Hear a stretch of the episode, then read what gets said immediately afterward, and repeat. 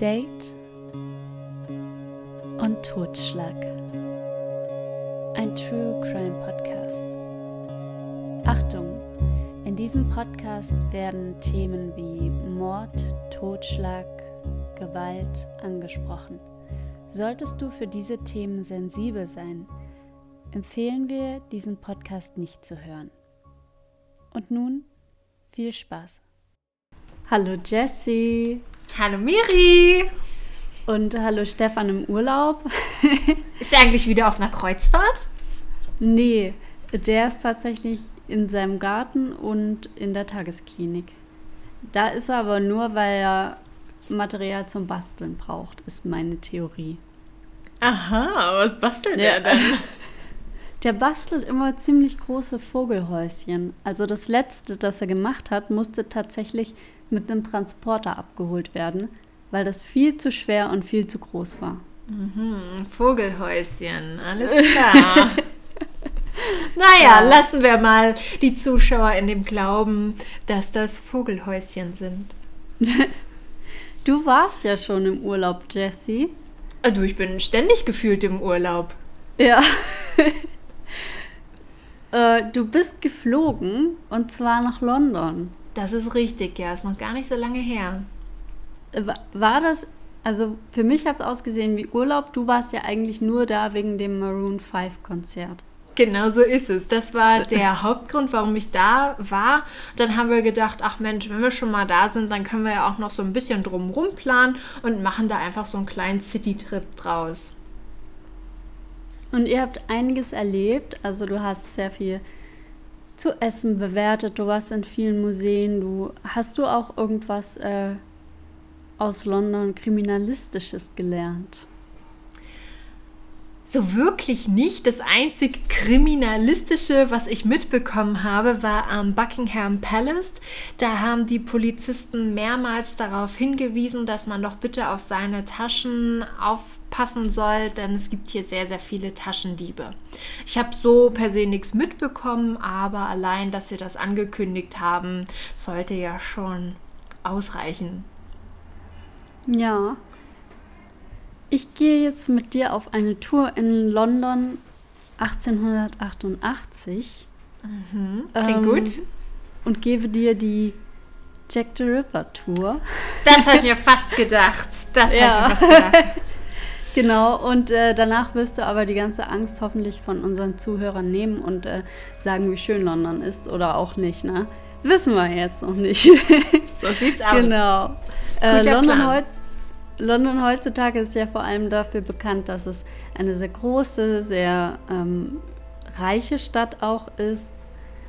Im Jahr 1888 war London eine stark industrialisierte und bevölkerungsreiche Metropole. Und vor allem als die industrielle Revolution begann, sind viele Menschen nach London gezogen. Die Stadt erlebte eine rasante ja, Industrialisierung, aber auch viele Menschen zogen dorthin und es waren einfach zu viele für diese Stadt. Alle hatten natürlich die Hoffnung, Arbeit in den Fabriken und Industrien zu finden. Allerdings führte das Ganze eher zu Überfüllung. Es gab nicht so viele Jobs und es gab auch nicht so viele Wohnungen. Und dies führte zu sozialen Problemen soziale Unterschiede. Vielleicht hast du das in London äh, auch mitbekommen, so nebenbei, dass es äh, diese Unterschiede gab zwischen der Oberschicht und der Unterschicht. Ja, klar. Also ich denke, wie in jeder größeren Stadt sieht man da natürlich auch die Armut auf den Straßen, ne? dass da viele Obdachlose sind. Ich finde, das hat sich in London jetzt noch relativ in Grenzen gehalten, aber natürlich hast du das auch mitbekommen. Ja, und damals war es sehr, sehr extrem. Damals war es auch so, dass in London äh, alles sehr, sehr anders aussah wie heute. Und es gab in Slums, also Armenvierteln, keine sanitären Anlagen, keine Bauvorschriften und zwei Drittel der Bevölkerung lebten in diesen Slums. Ui, das ist Zu viel. viele waren das auf jeden Fall, genau. Zu viele, die kein Geld und keinen festen Schlafplatz hatten. Die Kinder wurden von ihren Eltern des Öfteren an Waisenhäuser gegeben, da sie nicht gefüttert werden könnten oder weil die Familie keine Wohnung hatte. Und die Waisenhäuser, die haben die Kinder dann zum Betteln gesendet, weil einfach auch zu viele Kinder dort waren. 55 Prozent äh, der Kinder starben tatsächlich vor dem fünften Lebensjahr. Oh je. Ja. Und ähm, wer eine Wohnung hat, da denken wir ja an eine Wohnung. Was allerdings mit Wohnung gemeint ist, ist ein Zimmer für 20 Personen. Ach je, oh Gott, oh Gott. Und man kann sich da ein Bett mieten, klar. Man kann sich eine Ecke mieten. Mhm. Für vier Penny kann man sich einen Sarg mieten, in dem man liegen kann. Der war tatsächlich auch neben dem Bett so die bequemste Variante. Für zwei Penny kann man sich ein Seil mieten und auf diesem Seil liegen. Oh mein Gott, was? Und, das geht doch gar nicht. ja. Anscheinend war das aber bequemer, weil man da auf diesem Seil liegen kann. Und für einen Penny kann man sich eine Bank, die man sich mit anderen zum Sitzschlafen teilt, mieten. Oh je, oh Gott, was für ja. Zustände. Ja, ist ja heute also, unvorstellbar. Ja, auf jeden Fall. Und die Straße, die ist ja auch zum Schlafen da, aber die ist wirklich zu gefährlich.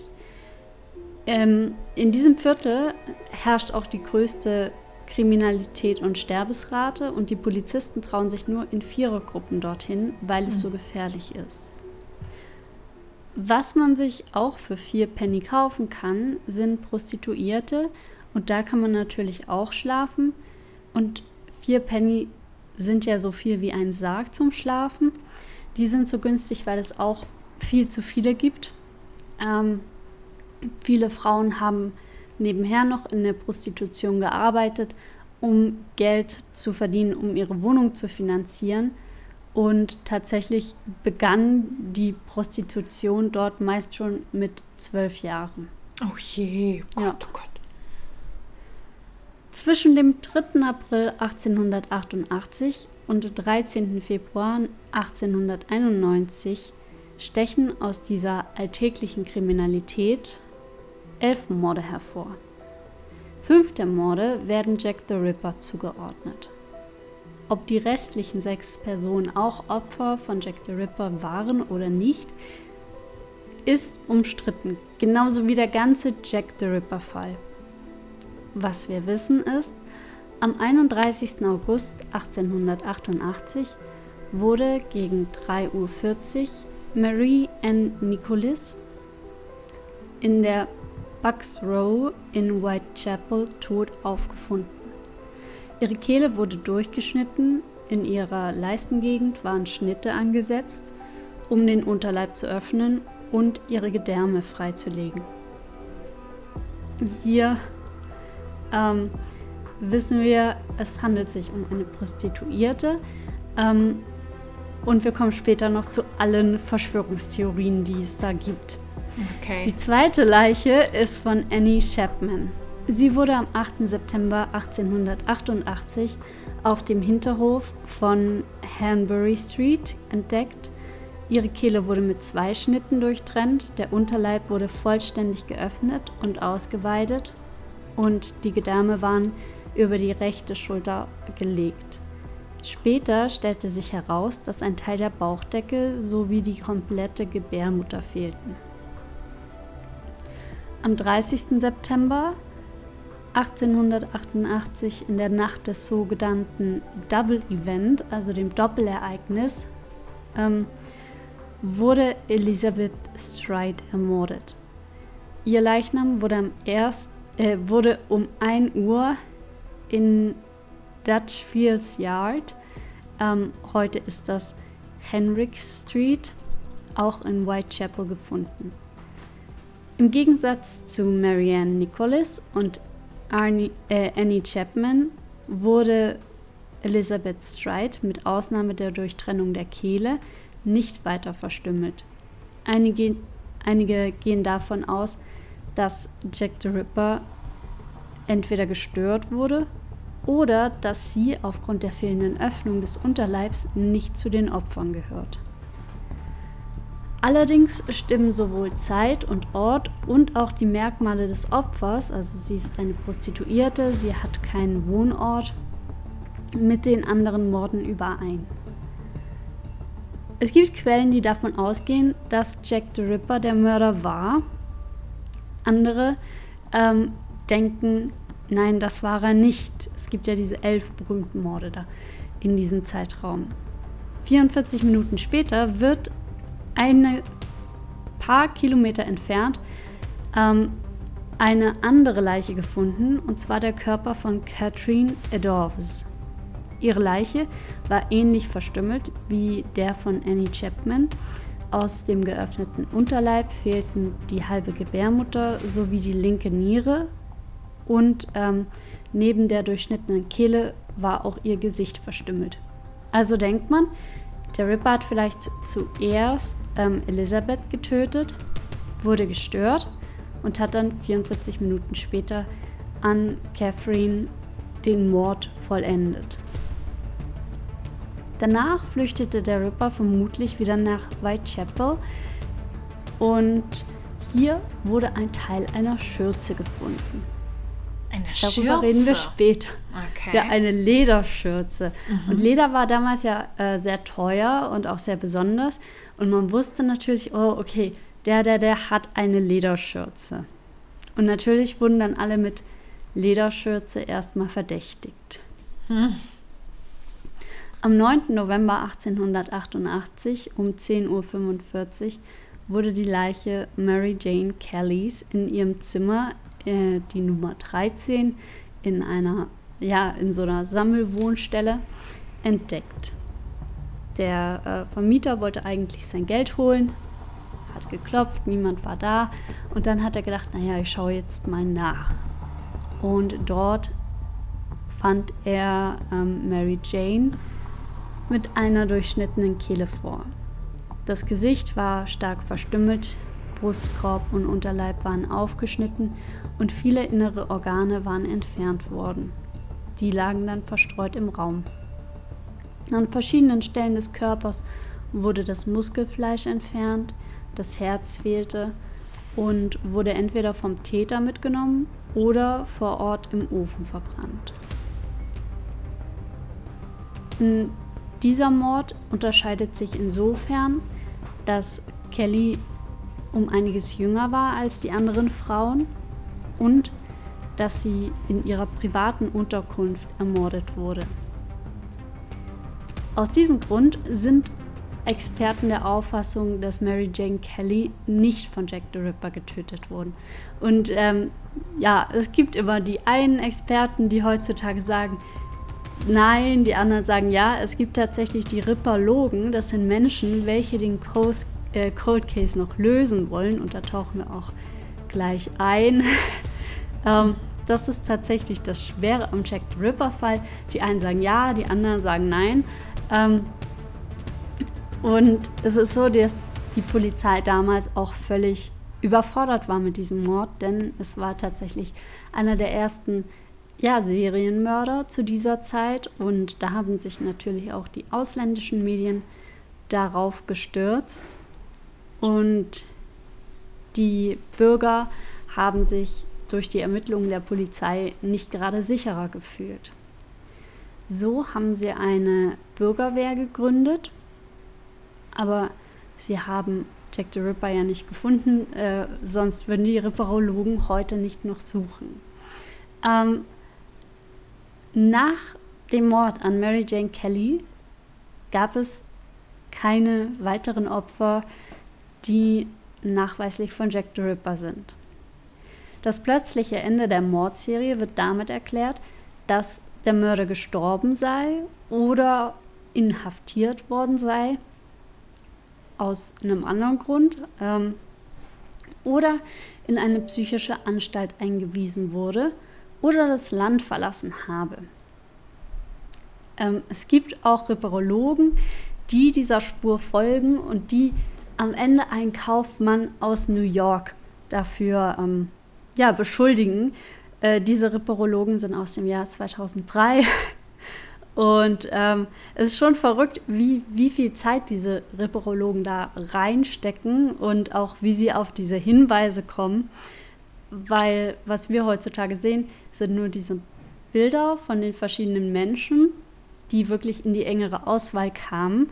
Ähm, insgesamt hat die Polizei damals ja keine Beweise wirklich feststellen können, also außer dieser Schürze. Und was sie auch gesehen haben, war, die Opfer waren alle Prostituierte, sie waren alle ähm, weiblich und sie haben alle vor dem Mord etwas geschenkt bekommen, zum Beispiel einen Hut oder Ohrringe und die waren nach der Tat weg.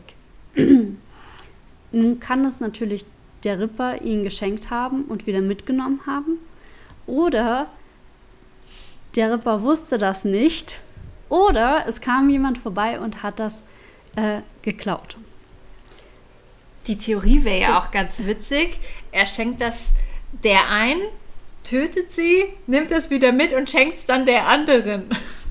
Ja, also es ist, es ist so komisch, weil, also für einen Zufall ist das tatsächlich, dass fünf Leute wirklich einen Tag bevor sie ermordet wurden, etwas geschenkt bekommen, ist das irgendwie so unwahrscheinlich.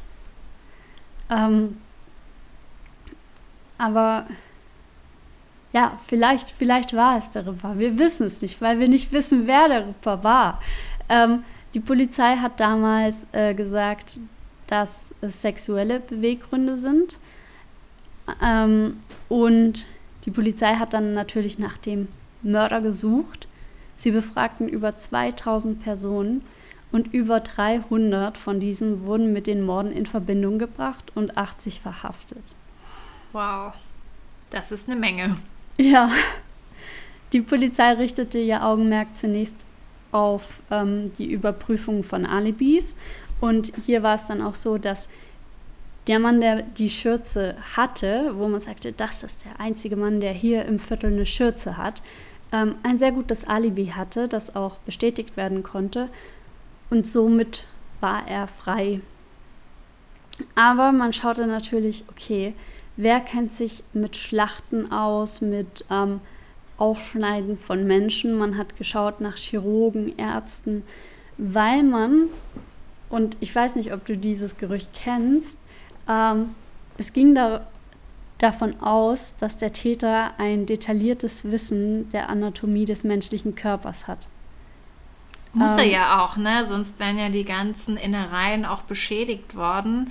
Und sonst hätte die ja nicht als Souvenir quasi mit nach Hause nehmen können oder dann noch so drapieren können oder was auch immer. Sonst wäre das ja. ja. wahrscheinlich so ein einziges Gemetzel gewesen. Ja, tatsächlich äh, kam dann auch im Nachhinein raus, dass es ein Gemetzel war. also, ah, dass der okay. Täter eigentlich keine anatomischen Kenntnisse haben musste. Ähm, denn bei genauer Betrachtung waren seine Taten einfach viel zu schlampig begangen. Okay. Irgendwann wurde auch davon ausgegangen, dass es eine Hebamme war.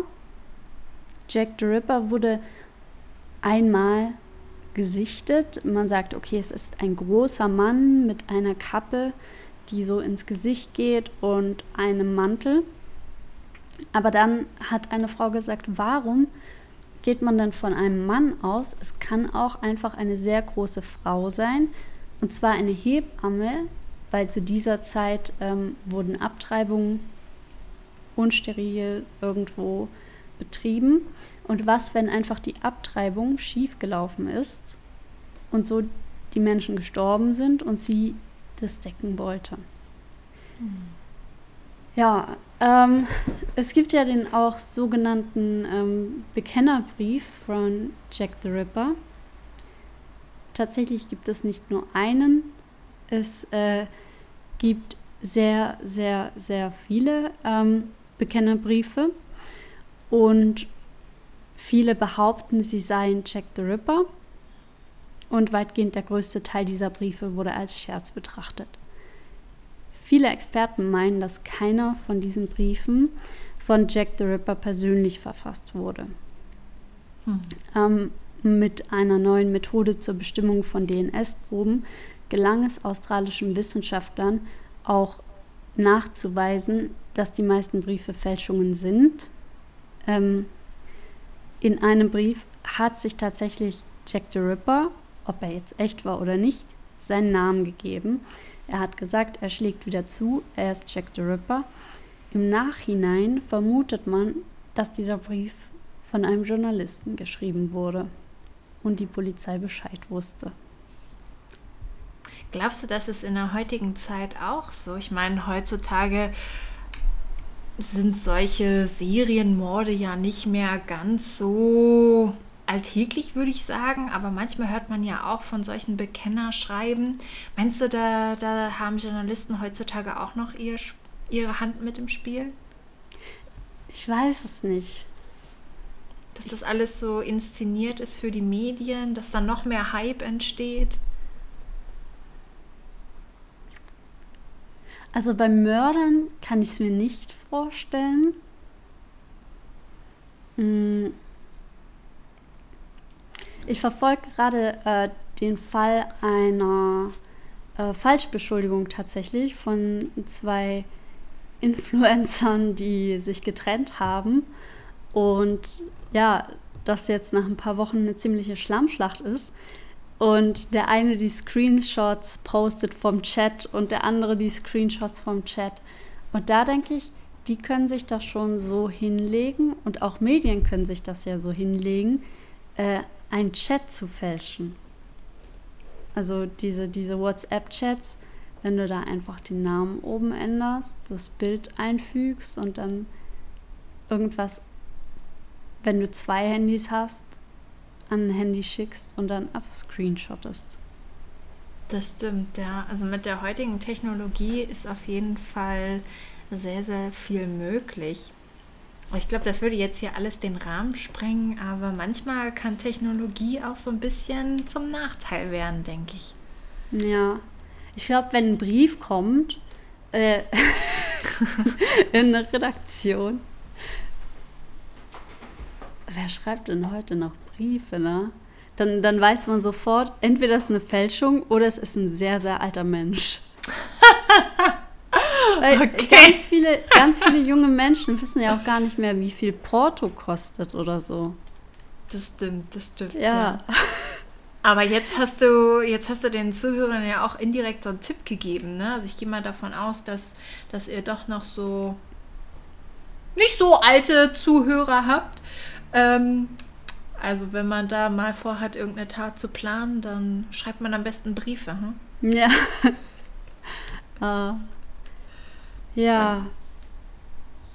was, was denkst du denn, wer, wer der wahrscheinlichste Mörder ist? Ob es, also ist es eine Frau, ist es ein Mann? Also Frauen können ja natürlich auch sehr, sehr grausam sein, aber ich, ich hoffe es zumindest, dass Frauen nicht in der Lage sind, so eine gräusliche Tat da zu begehen. Aber als du den, den Fakt gebracht hast, dass man auch in Erwägung gezogen hat, dass das eine Hebamme sein könnte, dachte ich mir, das würde ja auch so ein bisschen passen mit dem Aufschneiden des Unterleibs. Mhm. Vielleicht waren die Prostituierten ja auch schwanger oder so und die Hebamme kann vielleicht keine Kinder bekommen und wollte dann auch, dass dass diese Prostituierten keine Kinder bekommen oder wollte die Kinder da entfernen auf brutalste Art und Weise. Ähm, das würde ein bisschen Sinn ergeben, aber das, das, äh, puh, das, ähm, das unterstelle ich keiner Frau. Also ich gehe eigentlich auch davon aus, dass äh, Jack the Ripper ein Mann war. Das wird auch davon ausgegangen, dass er vielleicht, also es gibt diese 100 Theorien, ne? Dass er vielleicht der Sohn einer Prostituierten war und jetzt diesen Hass ähm, ausleben will oder dass er aus der Oberschicht war und aufräumen wollte und da äh, ja Menschen umgebracht hat. Ja, ich glaube, an Theorien scheitert es da nicht, aber ob man da jemals auf eine Lösung kommen wird, wird Vor wahrscheinlich immer. Ja, es ist ja über 100 Jahre her, ne? Also Das ist schon krass. Auch, dass es Menschen gibt, die sich da immer noch mit befassen, die da ja ihre, all ihre Zeit reinstecken, um da des Rätsels Lösung zu finden. Ich denke, das wird für immer so ein Mysterium bleiben, weil die Technologie, die Aufzeichnung, das ist doch ähm, damals ganz, ganz anders gewesen als mhm. heute. Und aus den Aufzeichnungen von damals schlau zu werden, dann geschweige denn daraus auch noch einen Mörder festzustellen, da, ich denke mal, die ganzen Personen werden heute auch tot sein. Da wird es äh, nicht mal mehr ähm, nähere Nachkommen geben. Schwierig, schwierig, schwierig. Ich frage mich auch, hast du schon mal so einen Stammbaum für deine Familie erstellt? Das mussten wir in der Schule mal machen, aber wirklich weit bin ich da nicht gekommen. Ja, also ich habe das mal gemacht mit so einem DNA-Test, den du dann eingesendet hast. Und dann kam so raus, okay, das ist die fünfte Grad Cousine aus der und der Generation. Aber irgendwann hört das auch auf. Und dann denke ich so, Jack the Ripper, habe ich ja nur diesen Namen, Jack the Ripper. Wer hat da gelebt in London? Ich habe keine Ahnung. Wie, also, wie soll man das denn heutzutage rausfinden? Ey? Schwierig. Oh. Also, ja denke, das wird äh, als großes Mysterium in die Geschichte eingehen. Beziehungsweise ist es ja schon. Ne? Also ich glaube, wenn man den Fall auch nicht so explizit kennt, Jack the Ripper ist, denke ich, 90 Prozent der Menschheit oder ja, der, der, der Zuhörer auf jeden Fall ein Begriff. Ja. Ja, Jesse, du warst ja in London, du hattest keine Angst vor Jack the Ripper. Ich hatte große Angst vor Jack the Ripper, denn in London gibt es ja das äh, weltbeste Madame Tussauds überhaupt. Oh. Und dort gibt es auch die äh, Chamber of Horror. Und da gibt es tatsächlich Jack the Ripper. Und der ist als du Mann hast dargestellt. Ihn gesehen. ich habe ihn nicht gesehen, weil ich ein Angsthase bin und äh, den oh. Weg draußen rumgenommen habe. Aber ich habe äh, mir sagen lassen, wie es da so aussieht und so. und im Nachgang auch ein bisschen gegoogelt, was ich da verpasst habe. Und du warst im Harry Potter Land? Im Harry Potter Land, das wäre schön, ja. Ich war leider nur in den, äh, in den Harry Potter Studios. Also, es war alles nur nachgebildet. Gab kein eigenes Land, aber das wäre schön, du, da würde ich sofort hinziehen. war, war da was Gruseliges? Also ich glaube mal, wenn man äh, die letzten Teile explizit von Harry Potter gesehen hat, da äh, kommt man ja nur ins Gruseln und Fürchten. Ne? Also es war schon, äh, war auch schon so ein bisschen von der Atmosphäre, war das da auch schon so ein bisschen angelehnt.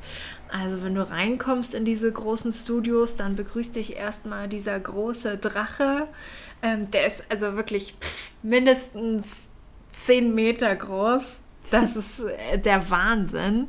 Und wenn du in den ähm, in den, äh, äh, in den Düsterwald kommst, dann wird es da auch auf einmal ganz, ganz kalt und alles ist, ist dunkel. Du hörst komische Geräusche und irgendwann siehst du dann die Spinnenaugen in der Dunkelheit und dann blitzt es und dann steht so eine riesengroße Spinne vor dir. Also gibt es auf jeden Fall eine, eine ganze Menge zum Fürchten, aber natürlich auch zum Staunen. Ne? Also ich hatte da auch so ein bisschen Pipi in den Augen, weil Harry Potter einfach meine gesamte Kindheit und Jugend war. Also der erste Film kam raus, als ich sechs war und der letzte kam raus, als ich 18 war. Das äh, war schön, das alles zu sehen. Aber krass, dass der, also der Wald ist nicht echt, das ist alles nachgestellt. Alles Kulisse, wow. ja. Verrückt. Ja. Waren, waren viele Kulissen dort aufgebaut, ne? Die Winkelgasse, die äh, Gringotts Bank, dann äh, die Schatzkammer, ähm, das Haus der Dudleys, äh, der, der Express, der, der Hogwarts Express. Ähm, viel wird ja auch mit Greenscreen gearbeitet, ne? Mhm. Also sie haben dann auch so ein paar äh, Tricks erklärt. Der, der Riese Hagrid zum Beispiel, wie der, also es war ja normaler Mensch, ne, normal großer Mann, wie sie das dann geschafft haben, dass der halt wirklich äh, wie ein Riese aussieht im, im Film. Und ähm, ja, es war, war sehr, sehr viel, also wie gesagt, sehr, sehr interessant, das, das alles zu sehen, wie viel da auch getrickst wurde.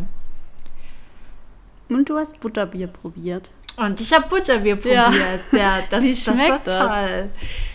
Unheimlich süß. Also, ähm, ich habe mir sagen lassen, in Amerika ist es noch süßer als in England, aber das war schon, äh, war schon grenzwertig. Es war zum Glück nur so ein, so ein kleiner Cup, also ich weiß nicht, 300 Milliliter oder so. Das war auch wirklich äh, absolut ausreichend.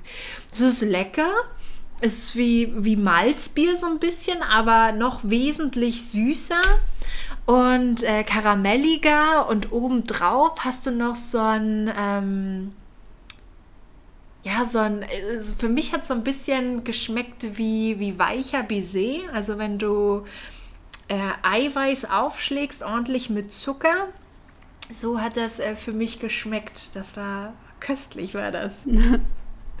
ja, du hast dir da ganz schön viel Inspiration auch für deine Backkurse geholt, ne? Wie man gesehen hat. So sieht's aus. Also ich war sehr, sehr gut vorbereitet und meine Mission für diesen Urlaub war, mich auf jeden Fall durch ganz London zu futtern. Und das, äh, glaube ich, habe ich auch ganz gut gemeistert. Da gibt es echt so viele tolle Sachen. Äh, auch nicht so tolle Sachen, die im Internet immer so schön aussehen und in Wahrheit dann doch irgendwie nur heiße Luft sind. Aber es gab auch ganz, ganz, ganz äh, fantastische Sachen, wenn man zum Beispiel so auf süße Sachen steht und gerade vielleicht hier in Deutschland gerne ähm, zu Royal Donuts oder Dunkin' Donuts oder so geht, dann sollte man im London Urlaub auf jeden Fall mal das äh, Donatella ähm, besuchen. Das ist äh, unfassbar. Also das ist wirklich äh, süße Kunst der, der ganz, ganz großen Klasse. Extrem lecker und äh, ja, bisschen, bisschen teurer, aber man macht es ja auch nicht jeden Tag. Da kann man sich ruhig mal gönnen. Ja, Herzhafte Sachen gibt es da natürlich auch. Äh, Sushi Dog kann ich auf jeden Fall empfehlen. genau, den hast du 10 von 10 oder so gegeben. ja, aber das war es auch absolut wert. Also mein Gott, so was Geiles habe ich selten gegessen. Ne? Das war, boah, so richtiger Foodporn, wie man immer so schön sagt. Ne? Das kann man sich so vorstellen wie ein, ein übergroßer Wrap, aber als Sushi. Der Laden ist super, super klein, aber die Zutaten bzw. die Speisen werden direkt vor deinen Augen zubereitet. Du schmeckst das auch, dass das alles super frisch ist und oh, das war richtig Heaven, ey, ich sag's dir.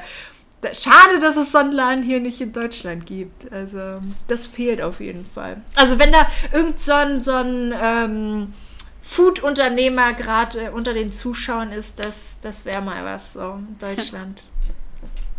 auf jeden Fall. Ja, und wer jetzt in Deutschland Urlaub macht, daheim, der kann auf jeden Fall zu deinen Backkursen kommen, um äh, seinen Foodporn zu erleben. Was gibt es denn bei dir jetzt im Sommer zu backen? Ja, du sprichst es gerade an, ne? Sommer, schöne warme Temperaturen, da hat man ja eher nicht so Bock auf ähm, in der Küche zu stehen und zu schwitzen, weil der Ofen da noch an ist. Aber dem sei gesagt, ihr seid trotzdem herzlich willkommen in meinen Backkursen, denn wir haben auch viele No-Bake-Sachen. Ähm, die Grillkurse, die sind jetzt leider schon äh, durch. Aber ja, um so einen kleinen Ausblick zu geben, wir haben eine super leckere ähm, Buttermilchtorte, die sehr, sehr erfrischend ist. Die ähm, ist nachher so ein bisschen dekoriert mit einem äh, Schokoladengesicht mit ganz vielen frischen Früchten. Oder wir haben eine Himbeer-Panna Cotta-Torte, wo man auch nicht so viel den Ofen verwendet. Auch ein ganz, ganz leckerer Gaumenschmaus. Ja, und dann kann man sich eigentlich schon wieder auf die, auf die Herbstsaison freuen. Die ja, steht ja auch schon gerade. Fast kommt da nicht wieder dein bekanntes Bärlauchbrot mit so. Bärlauchbrot, Bärlauch? Miri. Bärlauchschneckennudeln. Wie nennt das, das? Die Schneckennudeln. War ach, das schon? Ach so, jetzt, ich, ich glaube, ich äh, weiß, was du meinst. Weil Bärlauch hat doch eigentlich eher so im April-Mai-Saison. Das ist ja schon, schon alle Male durch. Aber ähm, du meinst die Buchteln, oder? Ja, die sehen aus wie Schneckennudeln. Was sind denn Schneckennudeln? das ist so ein Kreis und dann so Kreise, ganz viele Kreise ineinander. Sieht aus wie so ein Schneckenhaus. Oder meinst du Hefeschnecken? Ja, Das meine ich. Bei, bei uns heißt das Schneckennudeln. Ach, echt, ja? Ja. Schneckennudeln, das habe ich tatsächlich noch nie gehört. Also hier im Saarland sagt man dazu ja auch Kaffeestückchen. Aber Schneckennudeln, ist so wieder was dazugelernt. Wahnsinn. Ähm, Ab so in die Google SEO-Einstellungen und schnell Schnecken, Schneckennudeln hinzufügen. Genau, genau. Für, für den Rest von Deutschland sozusagen. Ja. Wo kommst du her? Aus Franken? Nee. Aus äh, Schwab Schwaben. Ach, Schwaben. Ja. Schwaben. Ja, okay. Vielleicht, äh, genau, grast man da mit den Schneckennudeln dann noch ein paar begeisterte Kunden ab. Guter Hinweis. nee, aber das ist tatsächlich jetzt auch in der Planung, aber mit äh, Blaubeerfüllung. Also mm. du hast dann anstatt der, der Zimtfüllung äh, eine schöne, fruchtige Blaubeerfüllung und obendrauf, anstatt dann ähm, Frischkäse oder manchmal streicht man es ja auch nur mit, ähm, ja, mit Sirup oder so ein, hast du dann auch nochmal ein leckeres Blaubeertopping. Alles schön farbig mit so einer blau-lila Creme quasi. Also da kann man ruhig mal auf dem äh, Laufenden bleiben. Mal immer mal wieder reinschauen, wenn einem jetzt der Zahn tropft. Genau. Und Jessie auf Instagram folgen, dann weiß man auch immer, was sie gerade macht. was mich ja begeistert hat, war deine Swimmingpool-Torte. Ja, die war ultra lecker, ey. Also ich, ähm, äh, Eigenlob stinkt ja immer, aber ich muss echt sagen, so eine geile Torte habe ich auch schon lange nicht mehr gebacken. Die war wirklich, muah, die war echt lecker. Ja, Jessys äh, Instagram und Seite verlinken wir natürlich in den Show Notes. Vielen Dann Dank. könnt ihr, solange äh, Date und Totschlag nicht läuft, ganz, ganz viel backen. So kann man sich auch genau. die Zeit vertreiben. Das stimmt, ja. Auch eine gute ja. Alternative. Und Jessie, ich danke dir, dass du da warst. Das war wie immer wunder, wunderschön. Ja, sehr gerne. Vielen, vielen lieben Dank. Ich hoffe, ich bin eine würdige Urlaubsvertretung für den Stefan hier. Auf jeden Fall. Das freut mich. Ja. Es hat mir auch sehr viel Spaß gemacht. Sehr, sehr gerne immer wieder. Und ähm, wir hören uns bald äh, wieder dann. Und wir hören uns bald wieder. Das, das hoffe ja. ich doch. Spätestens als äh, Zuschauer, wenn der Stefan wieder da ist, beziehungsweise genau. als Zuhörer, dann äh, bin ich auf jeden Fall wieder gespannt. Spitze Ver die Lauscher. Verabschieden uns einfach mit Stefans Worten.